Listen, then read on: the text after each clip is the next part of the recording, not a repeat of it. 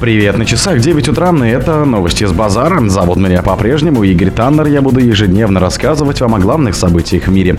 Да что в мире, в России. Посольство России обвинило Молдавию в грубом нарушении Конституции. Сбербанк повысил ставки по вкладам в рублях. СМИ назвали цель визита Макрона в Казахстан и Узбекистан. Патрушев предупредил о последствиях недостаточного финансирования науки. В России нашли способ утроить прочность сплава для аэрокосмоса. Спонсор подкаста «Глаз Бога». «Глаз Бога» — это самый подробный и удобный бот пробива людей, их соцсетей и автомобилей Телеграме. ВВП России вырос с начала года почти на 3%. В январе-сентябре российский ВВП вырос почти на 3%, а в сентябре более чем на 5%, заявил премьер-министр Михаил Мишустин на совещании по экономическим вопросам. По результатам 9 месяцев увеличение ВВП составило 2,8%. Это предварительная оценка Минэкономразвития. Если брать отдельно сентябрь, то показатель почти вдвое выше, более 5% в годовом выражении, сказал он. По его словам, значительный вклад в общую динамику ВВП вносит отечественное производство, а также создание экономики предложения. Этим занимается правительство по поручению главы государства. С января по сентябрь выпуск промышленных товаров увеличился более чем на 3%. Здесь локомотив является обрабатывающая промышленность. За 9 месяцев год рост там превысил 7%, отметил глава правительства. Он добавил, что уже пятый месяц подряд темпы роста в машиностроении превышают 20%, а вместе с химическими и металлургическим это почти 90% расширения выпуска обрабатывающих производств производств. Двухзначные показатели отмечаются и в таких секторах, как компьютеры, электроника и оптические изделия, электрооборудование, мебель и других, перечислил премьер. Посольство России обвинило Молдавию в грубом нарушении Конституции. Цензурирование информационного пространства Молдавии грубо нарушает Конституцию республики, заявило посольство России в Кишиневе в телеграм-канале. Наступление на свободу слова в Молдове приобретает поистине гротесные масштабы. Цензурирование информационного пространства грубо попирает закрепленные в Конституции Республики Молдова и договорной базе международных организаций права значительной части русскоговорящего населения страны на свободный доступ к информации и плюрализм мнений, говорится в сообщении.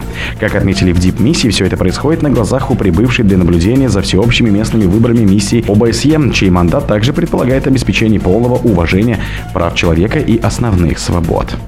Сбербанк повысил ставки по вкладам в рублях. Сбербанк объявил о повышении ставки по рублевым вкладам до 14% годовых, следует из пресс-релиза.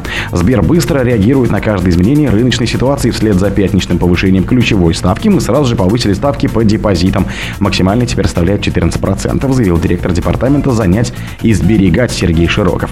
Ставки повышены по Сбервкладу, вкладам лучший процент и управляя плюс. Максимальный доход 14% годовых.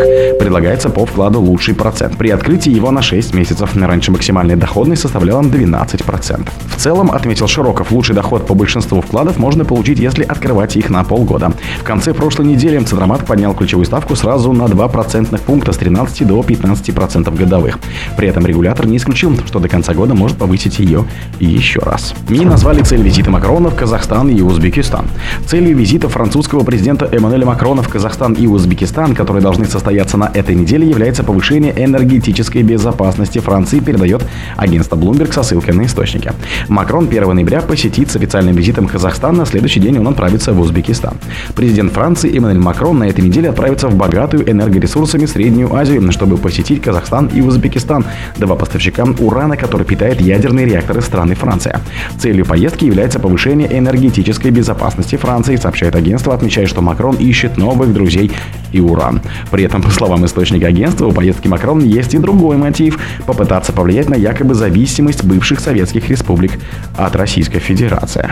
Патрушев предупредил о последствиях недостаточного финансирования науки. Российские ученые из-за недостаточного финансирования их исследований вынуждены искать спонсоров за рубежом, что создает риск утечки важной информации в другие страны, заявил секретарь Совета безопасности Российской Федерации Николай Патрушев на выездном совещании в Томске.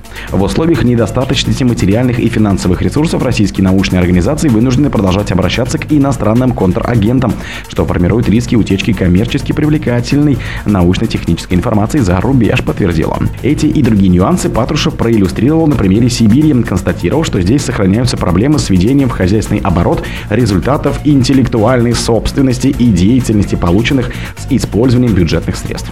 Первую очередь эти проблемы связаны с недостаточным контролем со стороны распорядителей бюджетных средств и институтов развития за проведением подведомственными организациями научно-исследовательских и опытно-конструкторских работ, добавил он.